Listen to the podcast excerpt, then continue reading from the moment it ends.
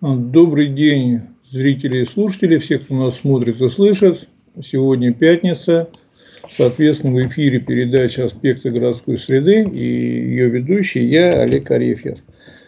Сегодня мы вновь ведем передачу без Руслана Валиева, моего постоянного соведущего, который был со мной. И непосредственно, значит, вполне возможно, что теперь передача будет входить в таком формате, где я буду один в одиночестве терзать ваше внимание.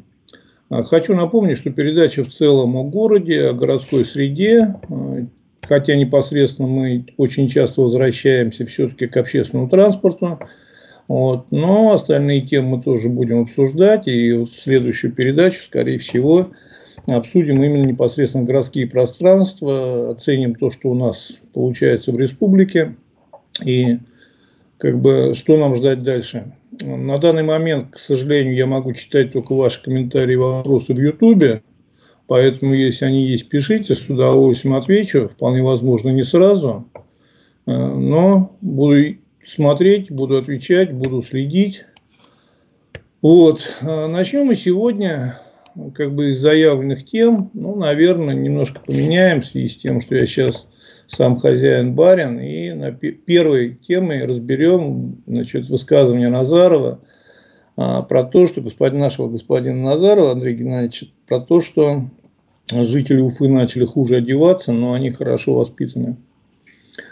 А, почему как бы вот мы эту тему задеваем, то что вроде городская среда больше в большей степени общественный транспорт, а тут, значит, как бы обсуждение выражений, шуток премьера. Вопрос в том, что ну, если они стали хуже одеваться, значит, качество жизни стало хуже. И ста, стали ли они хуже одеваться, вот и хотелось бы понять, что имел господин Назаров в виду. Вообще, я, меня сложно вообще, конечно, заподозрить в симпатии к башкирским чиновникам. И, по-моему, об этом все знают. Но здесь как раз иногда банан – это просто банан. Это была шутка не совсем удачная и шутка переформатированная.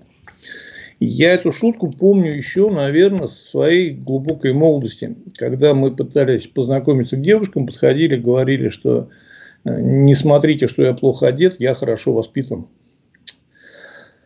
И сейчас, значит, вот ее попытались переформатировать, и эта шутка была относительно уместна, потому что в ней была определенная самоирония. То есть, когда мы это говорили, это относилось к самому себе, а не кому-либо. И применять, конечно, эту шутку вот в отношении кого-то, кого-либо, что типа, вот смотрите, они плохо одеты, но хорошо воспитаны, конечно, не совсем корректно, но я говорю, здесь не было злого умысла точно. Была попытка пошутить.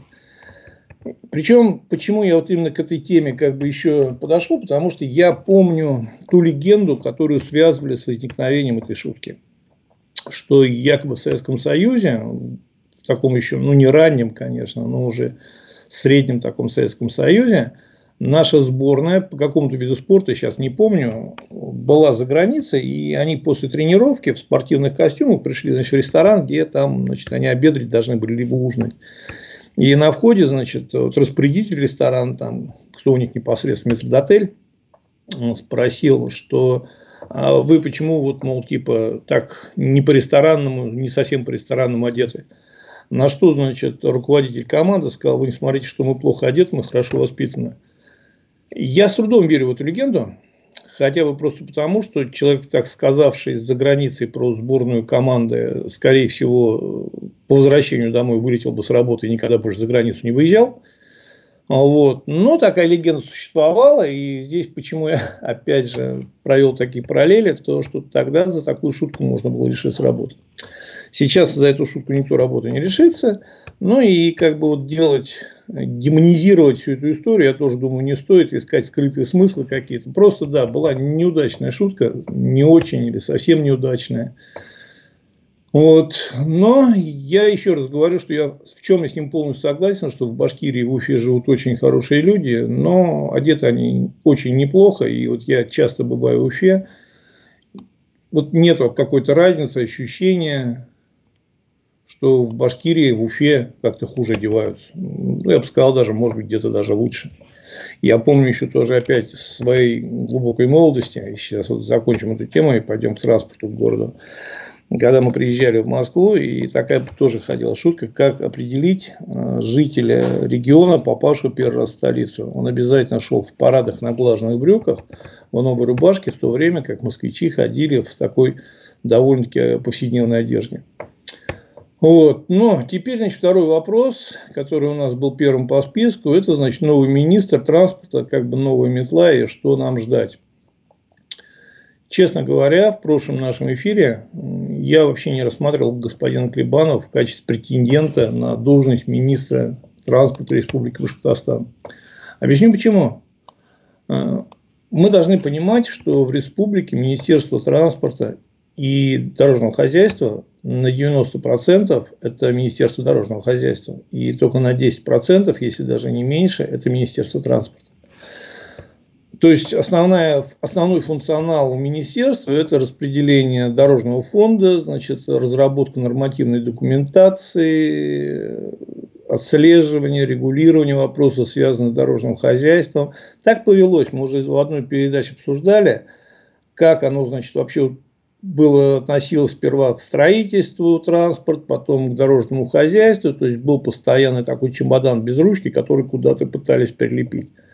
И у нас всю дорогу в Министерстве транспорта и дорожного хозяйства, которое именно было больше Министерством дорожного хозяйства, в основном специалисты были, которые занимались дорожным хозяйством. И можно по-разному относиться к Булушеву и Жулькову, но в этой связке как минимум была логика. То есть Жульков был неплохой специалист, очень неплохой специалист-дорожник. И он подпирал Булушева, и вот как бы вот эта связка определенно, она двигалась, она работала.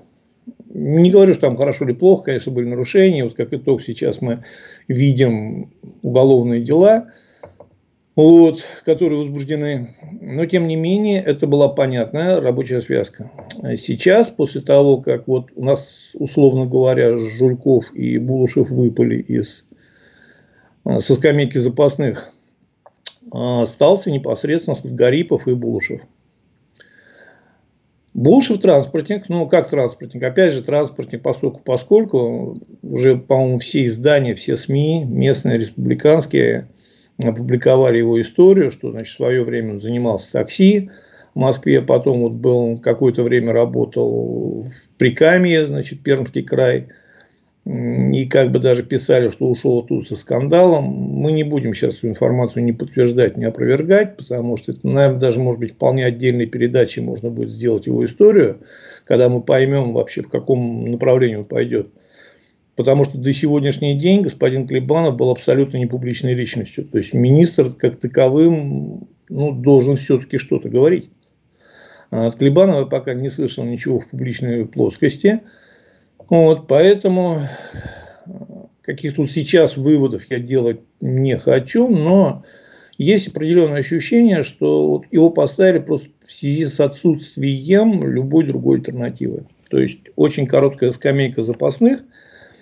Среди значит, претендентов была Гарипов слишком молодой. Не исключено, что Гарипов, конечно, если он сейчас начнет реально вникать в вопросы, в перспективе сможет претендовать на это место, если, значит, не проформатируется полностью команда, если он из нее не вывалится, очень много если. Но на сегодняшний день он слишком молодой. Но и Клебанов как бы не имеет достаточного опыта. Поэтому для меня это назначение очень и очень, оно меня удивило. Я его абсолютно не ждал. Что будет дальше, сложно сказать. Скорее всего, опять же, мое предположение, то, что просто с ним достигнуты были определенные договоренности, что он делает все, что хочет с транспортом, при этом, значит, без всяких фокусов подписывает все документы, которые ему принесут по дорогам. Это самый короткий путь в компанию к Булушеву с Жульковым. Понимает он это или нет, не знаю, сложно сейчас сказать. В любом случае, ну, хотелось бы, чтобы у нас уже в конце концов появился вменяемый министр транспорта. Но ну, нам он нужен. Вот. Потому что с транспортной реформой мы уже обсуждали тоже не раз, возвращаясь к транспорту, у нас, к сожалению, на сегодняшний день все далеко не так хорошо, как хотелось бы.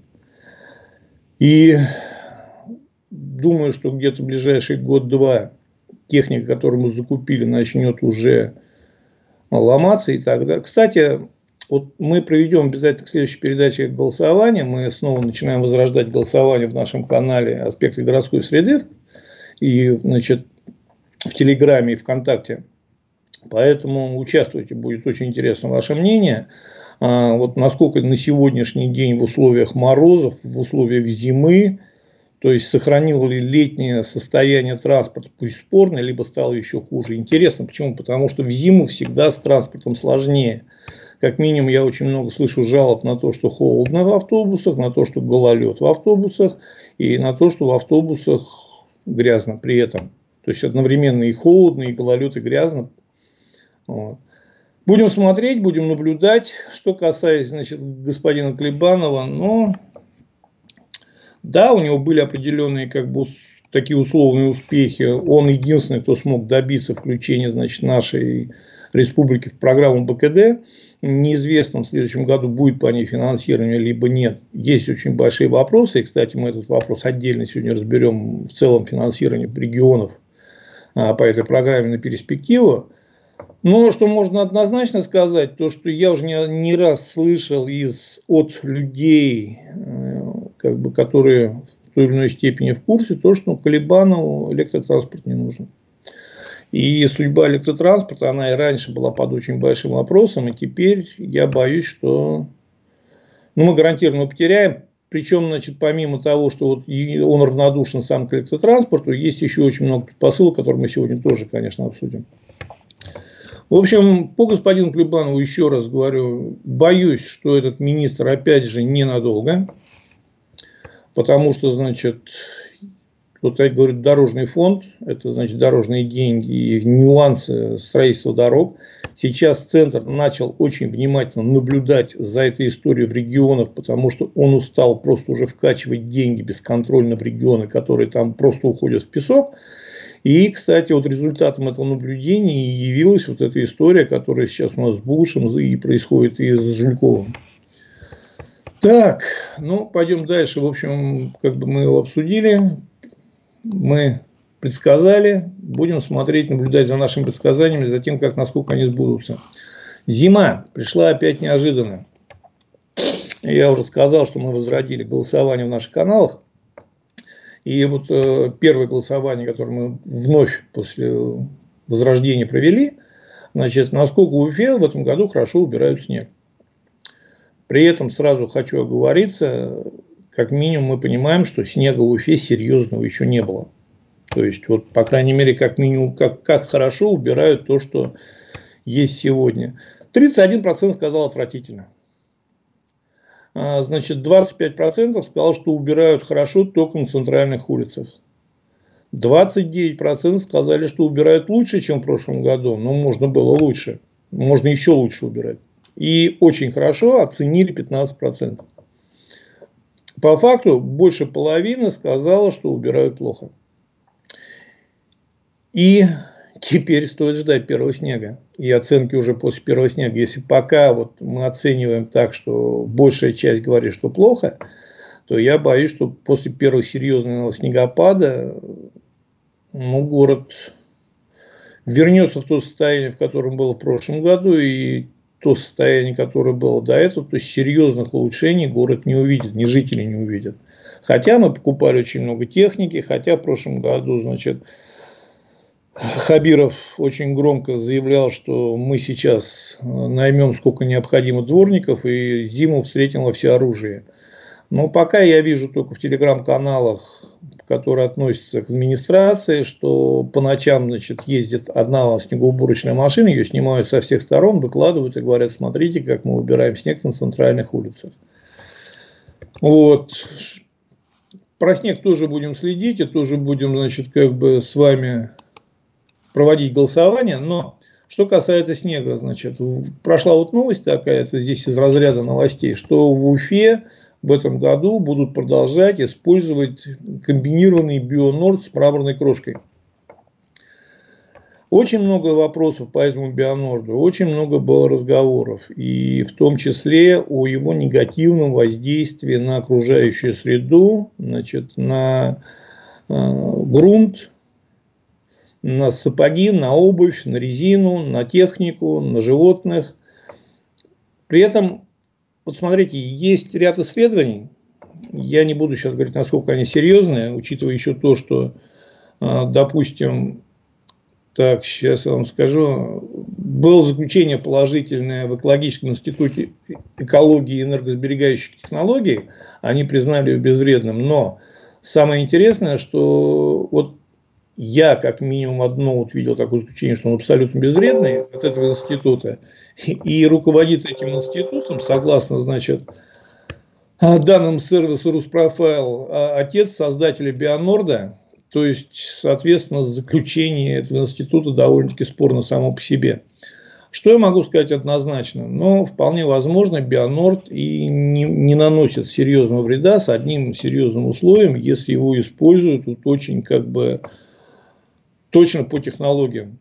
Согласно инструкции, распылять бионорд можно только после уборки рыхлого снега, то есть нельзя его распылять, вот просто бегать и рассыпать его везде, где нам нравится, либо где мы хотим. То есть для этого сперва надо убрать рыхлый снег, значит, потом его рассыпать бионорд, и где-то через 30-40 минут после того, как э, лед подтаивает, надо необходимо убрать образовавшуюся э, кашу. При этом при температурах ниже 25 градусов а, его как использовать нет смысла. Более того, значит, а, норма расхода при минус 5 градусах около 20-30 грамм на 1 квадратный метр. Мы же понимаем великолепно, что эти пропорции не соблюдаются. Не то, что никогда, а вообще. Соответственно, сыплется на глаз, сыплется на снег, каша тает, потом эту кашу все оставляют на дорогах, она снова замерзает, становится только хуже очень часто. Многие же, наверное, наблюдали, вот когда идешь по тротуару, и там вот не просто гололед под снегом, а вот такие кочки, и там подскользнуться, упасть, упасть, вообще никаких проблем, даже молодым, а уже людям в возрасте еще сложнее становится. Если у нас есть возможность, есть количество дворников, которые способны сразу убрать снег, потом сразу же убрать вот эту кашу бионор, то нам намного проще убирать просто сразу снег, который не будет подтаивать и не будет образовывать вот эту ледяную корку. На тротуарах подсыпать ну, мраморной крошки, потому что я сейчас вот, э, живу в Санкт-Петербурге и до этого жил в Москве, и я всегда выходил утром, первые снегопады, первые гололеды, всегда в основном во дворах подсыпалась мраморной крошкой. Понятно, что ее тоже надо потом сметать, потому что она тоже попадает в водостоки, тоже забивает водостоки, тоже убирать. Но в любом случае это намного безопаснее, намного лучше. На дорогах, да, на подъемах особенно, где идут автобусы, на сложных участках. Бионорд использовать можно, но опять же его надо непосредственно сразу убирать, потому что через час-два это будет корка. И никакого эффекта мы не увидим. Только единственное, что да, мы отчитаемся, что мы обработали бионордом городские дороги и как бы вот сделали все, что могли. Ну, извините. При этом не надо забывать, что сам бионорд, он имеет определенный класс опасности по классификации. То есть, как, э, этот реагент относится к, э, к четвертому классу опасности, шестому малоопасные химические вещества, но только с оговоркой при соблюдении инструкции. И тут мы возвращаемся к необходимости соблюдения инструкции, которой у нас в Башкирии очень редко кто балуется. При этом, что еще касается насчет качества вождения по дороге, обработанной бионордом. Есть автомобильный обозреватель такой, Кирилл Зайцев. Я иногда наблюдаю за его передачами. Интересно, есть познавательные вещи. Вот в 2017 году он провел эксперимент, в котором замерил коэффициент сцепления автомобиля на дороге с бионордом и без него – выводы из эксперимента неутешительные. Тормозной путь машины на льду, посыпанный реагентом, на метр превысил тормозной путь на обычном льду.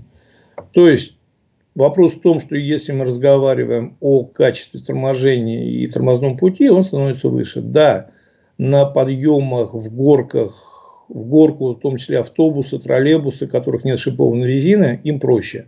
Но я говорю, это опять же надо применять очень аккуратно в ограниченных местах – и соблюдать инструкцию. Сможем? Прекрасно. Не сможем? Получим то, что получим.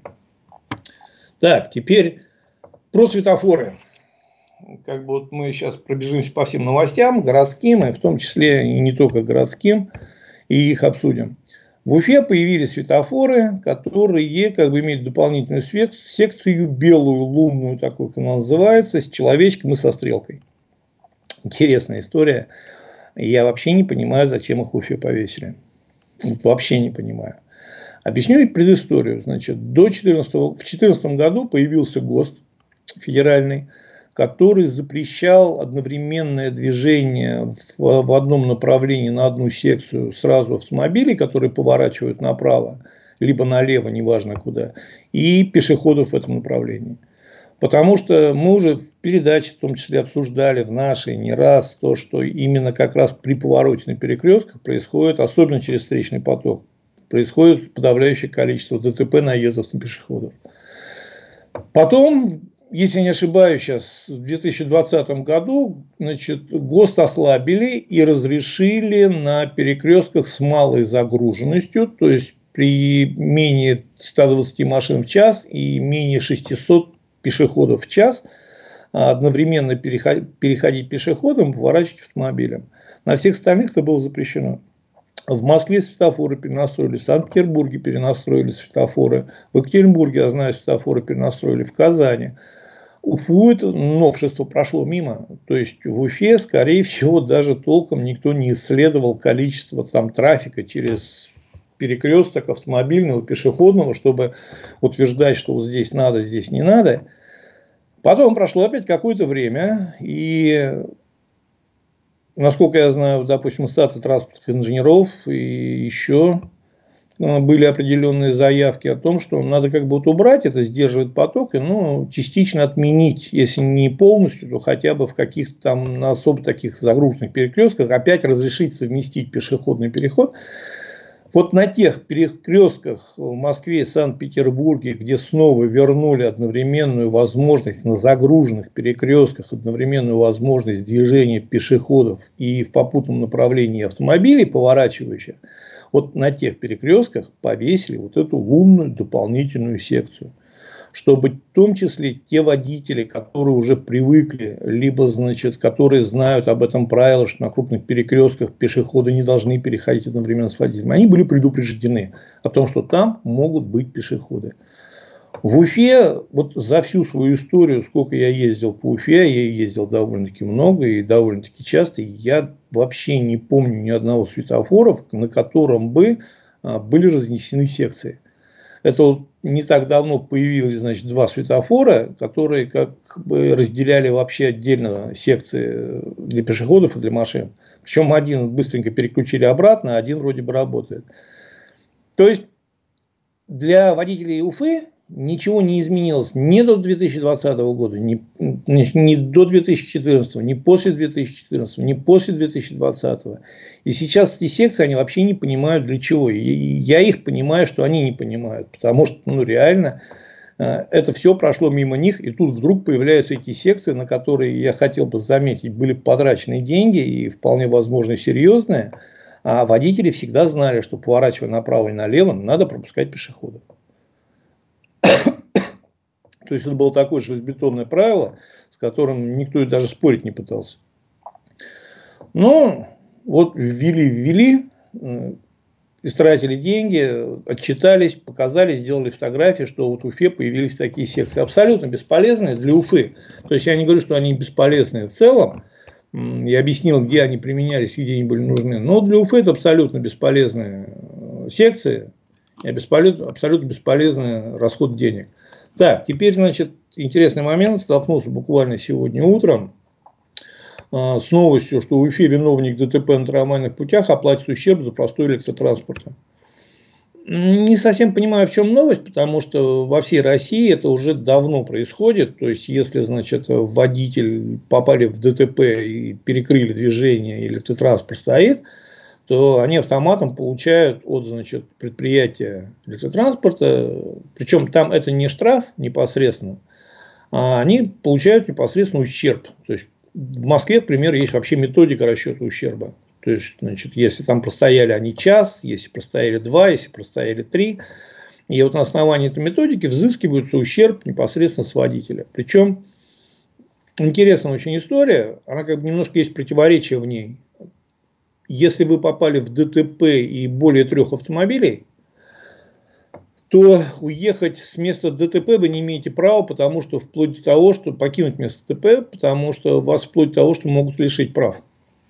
А если вы остаетесь на месте ДТП на трамвайных путях, перекрываете движение, то можете получить уже возмещение ущерба от транспортной компании. История это давно работает по всей России. Где-то в среднем стоимость простое оценивают от 20 до 50 тысяч в час. А, в зависимости от города. В Уфе, я думаю, это будет существенно меньше, потому что в суд компания перевозчик, если дело доходит до суда и в добровольном порядке виновный, а кто виновный, тоже платить мы сейчас тоже обсудим, если отказываются платить, то, значит, компания идет в суд, и в суде уже должна обосновать вот эту сумму. То есть, вот это 20, 30, 50 тысяч, они из чего складываются, подтвердить это. Не всегда это получается у компании, суд может снизить. Но средняя судебная практика на сегодняшний день, то это где-то 30-40 тысяч э, за час простое. При этом, сразу скажу, страховка не покрывает, потому что не предусмотрено страховое покрытие этого случая. И здесь еще один момент, вот теперь кто виноват, кто платит. По заведенной на сегодняшний день практике платит виновник аварии. При этом компания-перевозчик может разослать требования вообще всем участникам. Почему? Потому что согласно части 3 статьи значит, 1079 Гражданского кодекса РФ – владельцы источников повышенной опасности несут солидарную ответственность за вред, причиненный в результате взаимодействия этих источников, столкновения транспортных средств. То есть вот весь вред, который нанесен третьим лицам, он подразумевает солидарную ответственность участников аварии. Но, еще раз говорю, по заведенной практике взыскивают непосредственно с виновника ДТП. И здесь вот, если все-таки вы попали в ДТП на трамвайных рельсах. И если все-таки у вас ущерб, который вы оцениваете, не настолько велик, то есть там это однозначно попадает в страховое покрытие по Европротоколу, то не надо же вызывать ГАИ, не надо ждать ГАИ, потому что плюс к этому ущербу там 20-30 тысяч вы получите по страховой, а заплатите 50 тысяч за простой трамвай. Ну, соответственно, экономика будет однозначно не в вашу пользу. То есть, если нет пострадавших, мы делали, кстати, передачу и очень четко объясняли все действия в результате ДТП и при каких, в каких условиях, при каких случаях можно оформлять Европротокол. А сегодня еще есть возможность оформлять это через госуслуги. Если кому-то интересно, то вы можете написать перспективу, мы еще раз эту тему поднимем в эфире, хотя мы ее обсуждали. Поэтому, если у вас есть возможность разойтись по Европротоколу, если, значит, другая страна согласна и не имеет никаких претензий, и желательно другой стране тоже объяснить, что если в итоге она все-таки станет виновной, то она еще будет платить и за простой трамваев. Лучше, конечно, разъехаться, и лучше, конечно, как минимум брать автомашины с трамвайных путей. Причем разная очень абсолютно практика была. Вот я помню одно дело, я где-то года два назад ради интереса смотрел – когда в Москве произошло ДТП, и одна машина перекрывала одну трамвайную линию, а другая машина перекрывала другую трамвайную линию. И водитель вот той машины, который был виновником ДТП, он пытался в суде доказать, что он перекрывал только одно направление, а второе направление перекрывала та машина. По-моему, инстанции 3 прошло, и все три инстанции сказали, что та машина перекрывала то второе направление, потому что, значит, тут первая машина совершила, по ее вине было совершено ДТП, и она вынуждена была там стоять. Поэтому, еще раз говорю, то, что вот как бы это новость Уфи, я не знаю, честно говоря, кто-то вот знает, может быть, напишите, пожалуйста, и в канал, вот еще раз говорю, у нас есть Уфимский транспортный вести канал, есть значит, аспекты городской среды канал в Телеграме. В любом напишите, либо в комментариях, мы эту тему поднимем сегодня после эфира. Кто-то сталкивался, кого-то уже взыскивали за простой электротранспорт в Уфе. А, либо просто у нас до этого никто этим не занимался. Хотя я говорю, в России это довольно-таки уже обыденная практика и постоянная. И как бы меня немножко удивило то, что в Уфе это преподается как новость определенная. Так, что еще интересного? Давайте, наверное, просто по новостям сейчас пройдем, по общим, которые в том числе могут касаться Уфы. Не так давно Министерство транспорта Российской Федерации выпустил рекомендации по организации э, платных парковок. А, как бы рекомендации, я вот сейчас сперва тогда давайте вот пройдем в общем по рекомендациям, а потом их обсудим применительно к Уфе. Значит, первое, спрос населения на длительную парковку более суток нужно удовлетворять, внедряя вне уличные парковки в стоянке гаражи. То есть, соответственно, Минтранс очень четко намекает, что автомобили более суток на дороге стоять не должны. Значит, при этом количество мест на улично-дорожной сети и на внутриквартальных территориях должно, наоборот, сокращаться. То есть, это, еще раз повторю, это рекомендация Минтранса. Это не обязательно. То есть, это не значит, что вот Минтранс выпустил эти рекомендации, и сейчас все регионы должны все бросить и начинать их исполнять. Но я не исключаю, что в Уфе сейчас, получив эти рекомендации, снова задумаются в этом направлении. В том числе о сокращении вот количества мест. Парковки вдоль улиц вообще должна рассматриваться как временная мера, которая используется лишь в случаях, когда это позволяет пропускная способность магистрали. При этом плату за паркинг рекомендуют вводить, когда транспортным средством занято более 85% имеющихся в наличии мест. Вообще вот 85% эта цифра пошла из Москвы. Они в свое время вот как бы взяли ее для себя за основу, а потом, вот я уже так понимаю, она ушла в Минтрансовские рекомендации. И при заполнении 85% они сперва значит, вводят платную парковку, потом, если на платной парковке опять же заполняется 85 и более мест, они начинают поднимать цену, потому что у них вот в, в зависимости от зоны в центре намного выше цена, на окраине намного ниже. Вот. Теперь, значит, что касается Уфы. Мы помним эту историю, когда мы очень долго и усердно обсуждали непосредственно платную парковку в Уфе. Причем я, наверное, сейчас, может, даже получу определенную порцию критики, но я выражу свое мнение. Я за введение платной парковки. Объясняю почему. Потому что когда гуляешь, либо ходишь по центру, видишь очень часто машины, не просто которые там даже люди приехали с утра и поставили до вечера на работу – видишь часто брошенные машины, которые стоят по несколько дней. Они, конечно, мешают, и вот тоже насчет знаков про уборку улиц мы отдельно сегодня еще обсудим, но они, конечно, мешают убирать дорогу, они, конечно, занимают места. Просто единственное, что любая платная парковка должна иметь тонкие настройки, то есть должны иметь определенные абонементы, вполне возможно бесплатные люди, живущие рядом. А, должны быть перекрыты дворы, потому что как только мы вводим платную парковку на улице, все машины начинают парковаться во дворах. Должны быть за счет, э, в том числе с помощью городского бюджета либо регионального бюджета, должны быть установлены э, шлагбаумы во дворах. Причем я обсуждал с одним специалистом, не уфимским, он мне интересно очень сказал, ты знаешь, говорит, Олег, установить шлагбаум во двор очень большая проблема. Почему? Потому что двор является как бы собственностью управляющей компании, а управляющая компания сделать должна так, чтобы все жители согласились с установкой шлагбаума. А дальше начинается самое интересное, что люди всегда начинают в чем-то торговаться. Они говорят, что да, мы согласны, чтобы поставили шлагбаум, но нам должно быть гарантированное место во дворе. Места на всех нету, и когда вот все понимают, что у них гарантированного места в дворе нет, они начинают, ну нет, тогда мы против. Если есть определенное количество против, то они уже не могут установить шлагбаум. И этот вопрос тоже надо решать. Хотя, конечно, жители сами заводят, когда у них часов в 8 утра будет двор забиваться, а часов в 6-7 вечера не факт, что освобождаться. И более того, должны уже здесь думать предприятия, которые значит, либо работают в центре, либо работают в зоне платной парковки. Они должны значит, как-то решать вопрос с абонементом для своих сотрудников, с доставкой своих сотрудников. То есть, смотрите, вот платная парковка позиционируется немножко с той точки зрения, что это как бы успокаивает поток, с одной стороны, и снижает значит, вот, количество автомобилей, которых появится желание ехать в центр. Но если смотреть более широко, платная парковка должна вынуждать и будет вынуждать город развивать общественный транспорт, развивать какие-то внеуличные парковки, а, развивать вообще инфраструктуру.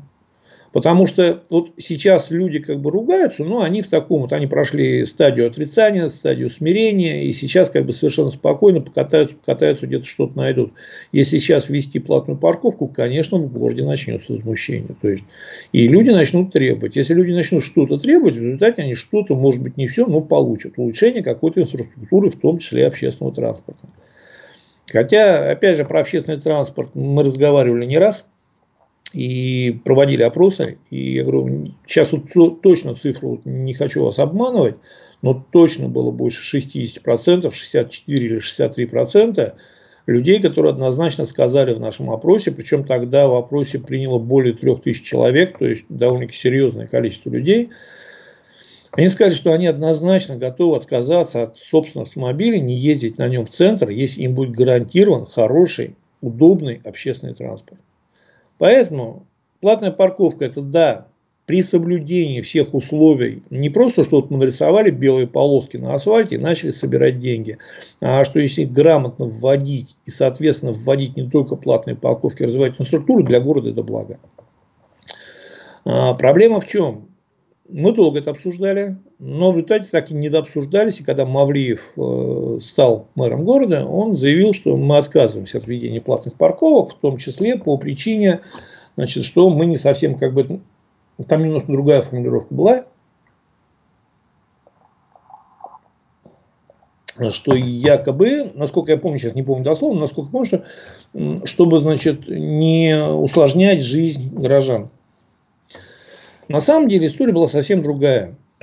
Для того, чтобы развивать зону платной парковки, еще раз говорю, нарисовать мелом на асфальте полоски для определения парковочных зон, там место парковки, очень мало. Нужна система администрирования платежей. Это очень сложная система, и более того, нужна система контроля за э, исполнением оплаты. Это стоит довольно серьезных денег. И если мы это отдаем коммерческой структуре, то там просто начнут собирать деньги, и не факт, что как бы кроме этого что-то произойдет. А если этим занимается город, то, к сожалению, у нас город очень сложно чем-то сам заниматься может. Ну, кроме вот елку поставить или еще что-то там, городок залить. Но вот в такой вдалящейся перспективе у него пока ничего не получалось особо за последние несколько лет. И поэтому, когда поняли, что у нас сейчас очень много денег для того, чтобы создать систему администрирования, систему оплаты, систему контроля, от этого просто отказались. Тем более, насколько я помню, не, сейчас не буду вас обманывать, в каком году было принято постановление нашего Курултая, что у нас платными парковками может заниматься только значит, э, город-муниципалитет сам. То есть мы как бы не имеем права по нашим уже вот внутренним нормативам республиканским отдавать на аутсорсинг там кому-то, кого-то пускать в это направление. Поэтому город отказался, отказался зря. Насколько сейчас они отреагируют на эти рекомендации Минтранса, я не знаю. Вот, как это будет сделано опять, я не знаю. Причем я расскажу вам интересную очень такую вот историю про Санкт-Петербург. Первыми вообще ввели платные парковки и ввели довольно-таки успешно, конечно, Москва. И они долго развивали, причем там очень серьезные деньги были вложены на самом первом этапе, когда вот именно строил систему администрирования, оплаты и всего остального. Ну вот. И сразу за ними начал Санкт-Петербург вводить тоже платные парковки. Почему нет? Мы как бы разгрузим город, а с парковками в городе в Санкт-Петербурге все очень непросто. Часто там вот кто приезжает в город, если обращает внимание на своей машине, едет, он часто видит очень абсолютно вторым рядом припаркованные машины, причем не остановившиеся, а припаркованные вторым рядом. И поэтому, конечно, они сразу же ввели за Москву платные парковки, но выяснилось, что они не могут штрафовать за людей, не оплативших, либо припарковавших неправильно автомобили. И здесь начали разбираться, почему не можем штрафовать выяснилось, что оштрафовать автомобиль нельзя. То есть, если, вот, допустим, приходит представитель парковочного пространства, а это не функция ГИБДД однозначно, то есть, это должен представитель либо города быть, либо компании, которая занимается. Он приходит, видит автомобиль, стоит в зоне парковки, там, допустим, у него есть программа, есть все механизмы проверить, оплатил он, не оплатил, это уже все построено, вложены деньги. Вот. Он фиксирует номер, ему программа показывает, нет, не оплатил, даже не собирался и вообще везде ставит и никогда не платит. Выяснилось, что оштрафовать автомобиль они не могут. То есть вот представители либо администрации, либо, значит, это частные компании, тем более частные компании. А штрафовать автомобиль они не могут. А штрафовать надо владельца. А для этого надо получить данные владельца. То есть кто владелец. И здесь Министерство внутренних дел не отказалось передавать даже муниципалитетам, не говоря о частных компаниях, данные о третьих лицах, то есть о владельцах этих автомобилей. И в Санкт-Петербурге очень долго была уникальная ситуация, когда есть платная парковка, стоят паркоматы, значит, все нарисовано, все объяснено, есть цена, но никто не платит, потому что никого за это не наказывают. И вот когда начались ковидные ограничения, очень многие люди просто побросали автомобили в зоне платной парковки и закрылись дома, как бы вот переждать вот эти локдауны. И в этот момент э, на федеральном уровне выходит закон, который разрешает в итоге э, МВД передавать данные муниципалитетам и даже в том числе частным организациям, если они соответствующим образом аккредитованы. И буквально за месяц, ну, процентов, наверное, 80 стоящих автомобилей поимели такую долговую нагрузку, потому что они стояли там не один день, и там, грубо говоря, чуть не каждый день штрафы выписывали за стоянку в этой зоне. Очень много было попыток разобраться. Я не знаю, сейчас не буду обманывать, списали им штрафы, заплатили они штрафы или нет. Но история была очень интересная, очень забавная. Сейчас в Санкт-Петербурге, после того, как появилось это постановление, кстати, почему я начал про это постановление говорить, в Уфе в свое время, именно по этой причине не зашла первый раз парковка, потому что там был инвестор, я не знаю качества этого инвестора, я не знаю, сколько он готов был вложить, но у него были очень серьезные намерения. И он хотел развивать парковочное пространство в городе. Но когда он выяснил в том числе, что ну да, он сейчас сделает парковки, люди приедут и не будут платить, и он ничего с ними сделать не сможет, ни штрафы собрать, ни заставить, а деньги он вложил, он отказался от этой идеи. А потом, когда приняли постановление, у нас уже было принято внутреннее постановление, что может заниматься только сам муниципалитет. Вы можете задать, конечно, допустим, справедливый вопрос, а в Москве как так и почему, что вот, значит, в Москве у нас передают и давно уже работает. Но Москва отдельное государство, и в Москве это было на уровне межправительственного, то есть соглашение между правительством города Москвы и Министерством внутренних дел. Вот там Министерство внутренних дел в Москве пошло навстречу, это соглашение подписало, на основании этого соглашения данные передавали во всех остальных городах, данные о владельце автомобиля начали передавать только после того, как появился отдельный нормативный документ, разрешающий МВД передавать данные, в том числе муниципалитетам. Поэтому, насколько сейчас вот после этих рекомендаций что-то изменится, ну, честно говоря, не думаю. Почему? Потому что ни специалистов, ни денег на платную парковку у нас не появится. Для этого надо для начала хотя бы изменить законодательство, региональное законодательство, разрешить частную концессию. Причем, смотрите, вот тоже интересная история очень. Э, допустим, есть заходит частник, и, допустим, если он собирает все деньги за эту платную парковку, то есть город вообще ничего не видит. Э, частник вкладывает деньги, все деньги собирает. Мы здесь должны понимать, а задача платной парковки в чем? в том, чтобы город денег заработал. Вот Санкт-Петербург, он как бы на платных парковках, он даже планирует доходы в бюджет и серьезные. Либо мы хотим просто освободить центр города, вот, чтобы он не был забит автомобилем, хаотично набросанным, где бы то ни было. Вот если мы хотим освободить город, центр города и упростить там движение то тогда нам без разницы, кто собирает. То есть есть люди, которые вложили деньги, собирают деньги. И вполне возможно, это даже как бы, ну, Бог бы с ними. Если мы хотим заработать и ставим в главу глаз заработать денег, тогда, конечно, частной компании там нет. Почему? Потому что им надо будет вернуть вложения, им нужно будет развивать, и город будет видеть ну, максимум 10-20%. С учетом размеров города это будут ну, смешные деньги. То есть не те деньги, ради которых город готов и хочет развивать парковку. Так, пойдем дальше. Значит, сразу же, наверное, такая близкая тема. В Уфе начали появляться знаки. Вот прочитаю новость дословно. Внимание владельцам автотранспортных средств. Это объявление в канале Кировского района города Уфы. На территории Кировского района устанавливаются дорожные знаки – владельцев автотранспорта информируем об установленных дорожных знаках по улицам Пушкина, Валиди, Карла Маркса, Октябрьской революции, Кирова на каждом пересечении улицы установлен знак 3.28, стоянка запрещена с дополнительной табличкой, промежуток времени и интервал. Вот здесь, господа, надо привыкать. То есть вот эти знаки должны были появиться, откровенно говоря, лет 10 назад. А для чего этот знак предназначен? Конечно, там должно быть очень четкий интервал соблюден, и в этот интервал должна все-таки происходить уборка улиц, потому что он ради этого создан. Это знак для того, чтобы, допустим, по четной стороне парковка вот там в четные дни запрещена, либо там вот в один день недели, либо в один день месяца. Она запрещена, потому что в этот день эта сторона улицы будет убираться. Если мы не хотим, чтобы у нас каждую зиму, а зима все-таки Уфе снежная, и мы уже говорили об уборке снега, что даже сейчас, пока еще его нет, уже проблема с уборкой снега, когда его будет много, его очень часто вот за счет того, что стоит куча брошенных, не припаркованных, а брошенных автомобилей, здесь мы возвращаемся к рекомендациям Минтранса, что суточный интервал, то есть больше суток автомобиль не должен стоять на дороге.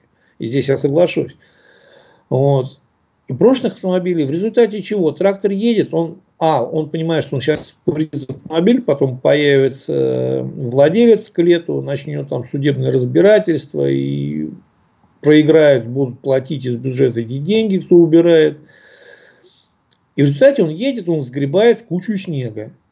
Вот эта куча снега не к краю дороги, а вот к краю этих автомобилей. И в итоге мы теряем как минимум одну полосу с дороги.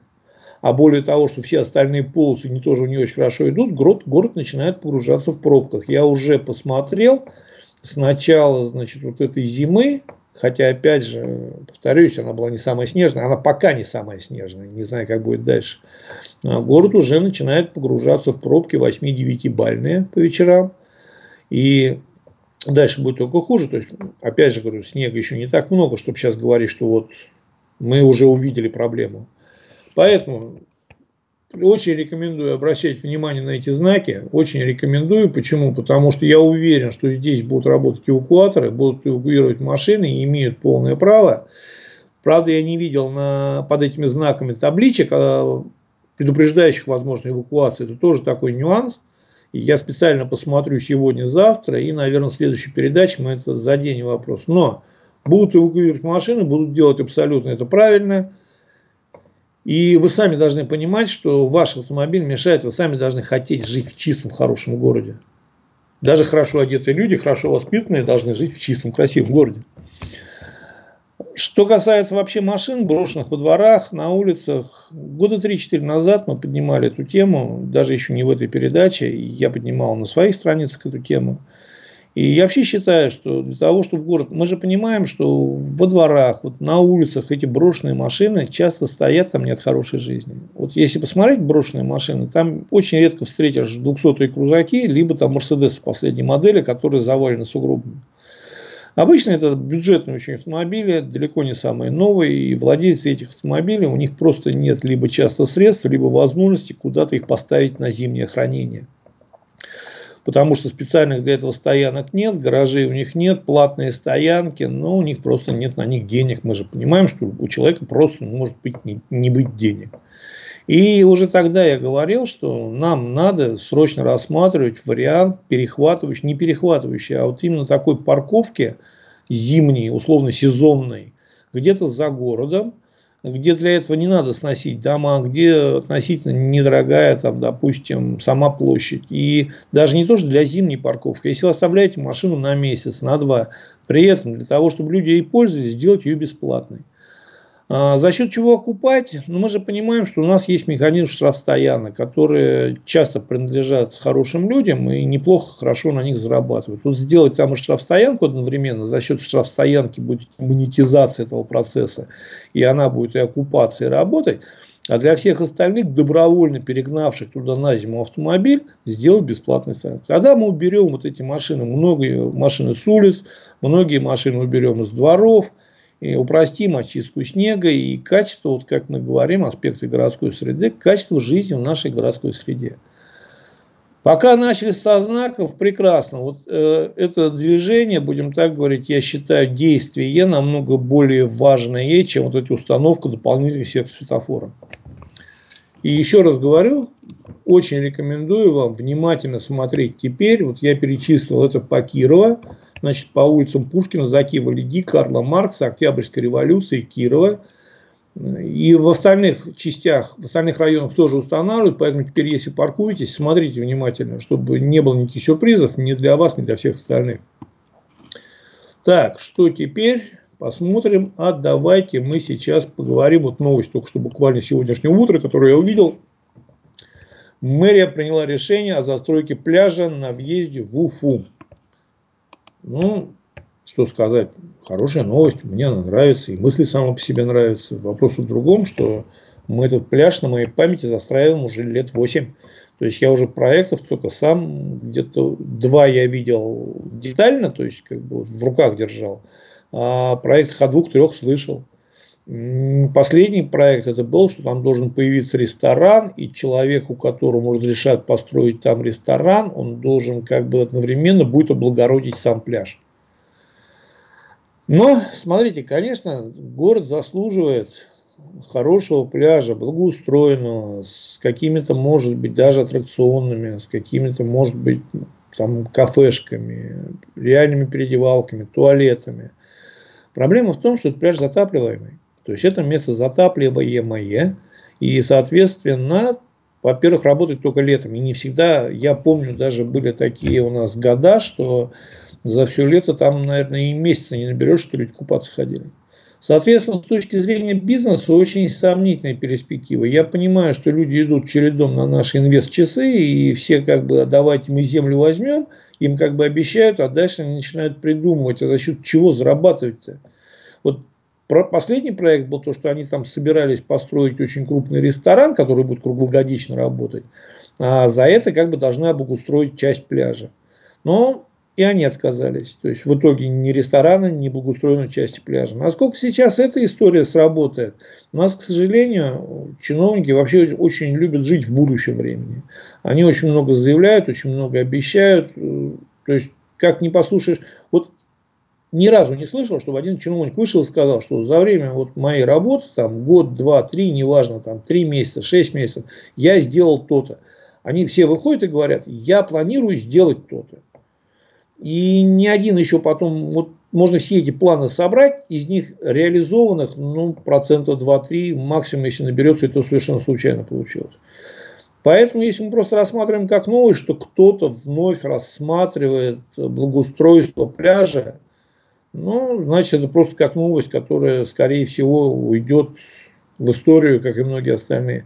Если это реальное решение, то здорово, потому что я говорю, хорошая купальная зона в городе, безопасная, со всеми атрибутами, она нужна и я потому что сколько я часто езжу через этот мост, когда бываю в Уфе, летом, когда хорошая погода, он полный, то есть там ну, места свободного нету. Вот, пойдем дальше. Значит, из такой печальной, наверное, новости, это самосвал, сбивший переход а, под Уфой, где, значит, он тронулся, поехал, выгрузил груз, щебень, песок, поехал с поднятым кузовом, снес, снес переход, водитель погиб. Здесь я как бы понимаю, что новость довольно специфическая, скорее всего, больше для баш ДТП. Там вот произошло очередное ДТП, водитель погиб. Почему я как бы в нашей передаче хотел вот немножко остановиться на этом. Господа, зимой грузовой автомобиль – это всегда повышенная опасность. Вот всегда, в любом случае.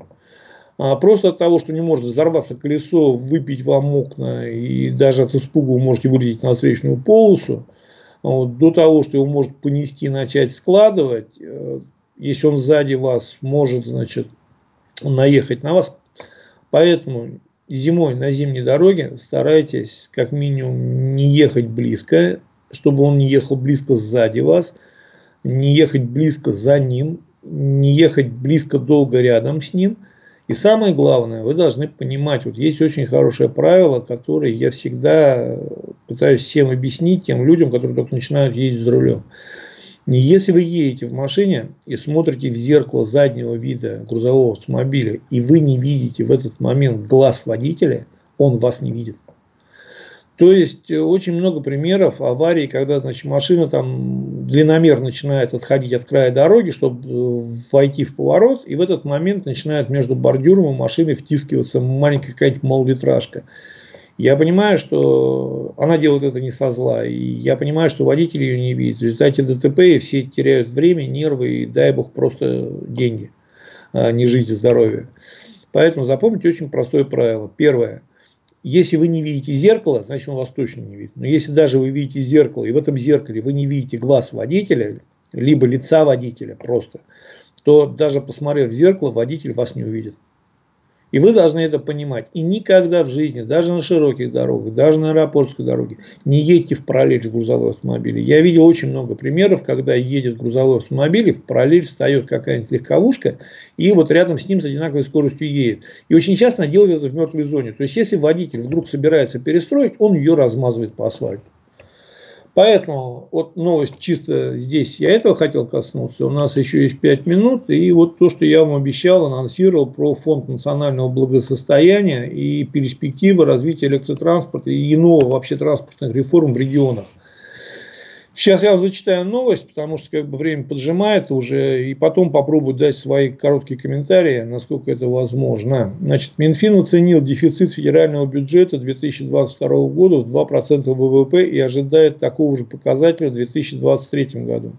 А, Владимир Путин поручил актуализировать перечень инвестиционных проектов, финансирование которых будет осуществляться в 2023-2025 годах с привлечением средств Фонда национального благосостояния.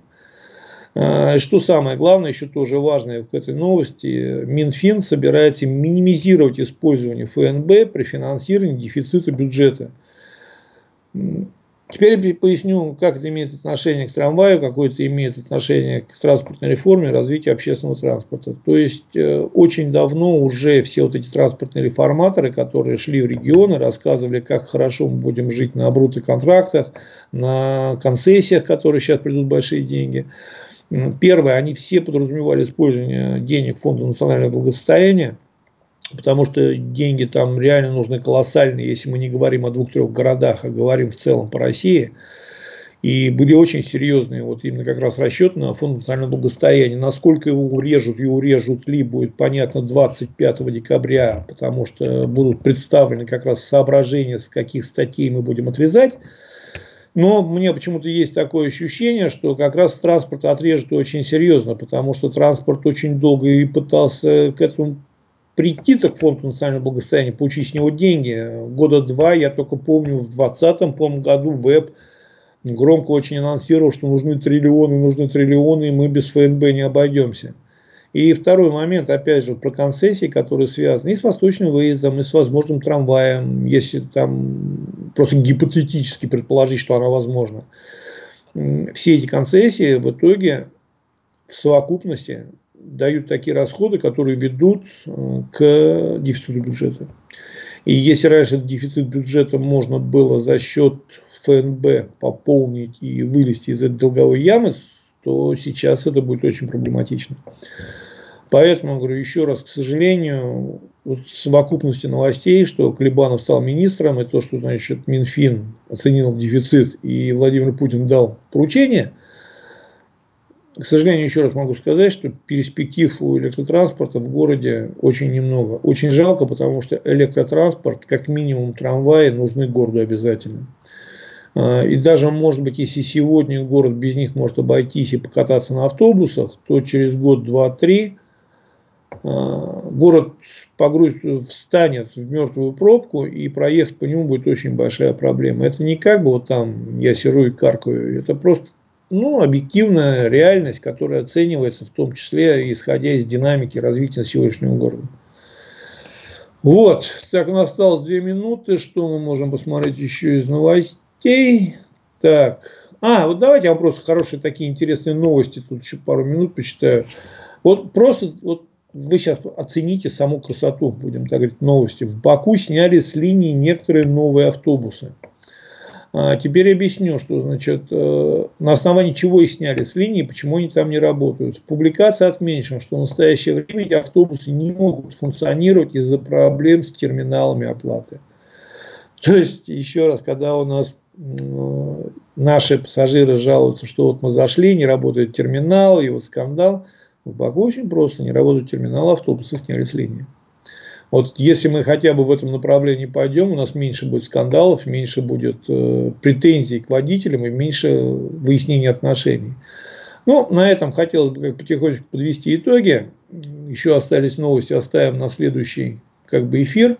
А, что, помимо того, что вас поблагодарить, хотел бы очень попросить все-таки интересующие вас вопросы писать, и повторю еще раз, канал а, «Транспортные вести Башкортостана», «Транспортные вести, транспортные вести Уфы» и аспекты городской среды. Пишите, заходите, подписывайтесь, вопросы. Будем обязательно все эти вопросы обсуждать. На этом до свидания. Еще раз спасибо за то, что были с нами. Со мной.